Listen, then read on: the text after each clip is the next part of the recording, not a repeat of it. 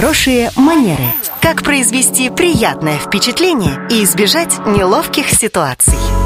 Здравствуйте, Татьяна. Добрый вечер, Александр. Вопрос. Правда ли, что не во все театры можно взять с собой букет цветов? Да, это так. Вообще настоятельно рекомендуют правила хорошего тона, прежде чем посетить какое-то культурное и вообще какое-то достаточно серьезное учреждение, ознакомиться а, с правилом поведения, которое очень часто публикуется непосредственно на сайте этого заведения. Нередко можно увидеть указание о том, что цветы в зале запрещены.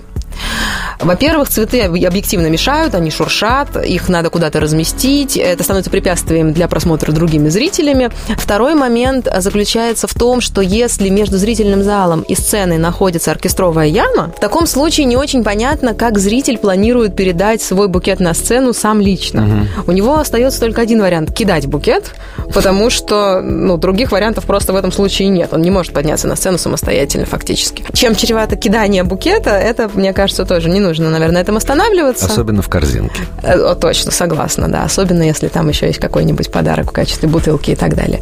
Есть опасность, что он не долетит и останется в оркестровой яме. Э, есть вероятность, что вы попадете в букетом в одного из артистов, потому что на поклон они обычно выходят все вместе, а не кто-то один.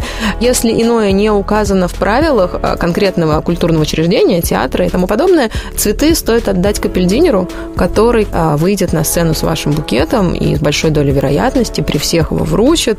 Это будет очень комфортно, правильно и приятно. Спасибо, Татьяна. Вам большое спасибо, Александр. Это была наш эксперт по протоколу этикету Татьяна Баранова. Слушайте по будням в 19.40 в драйв-шоу «Вечерний проспект».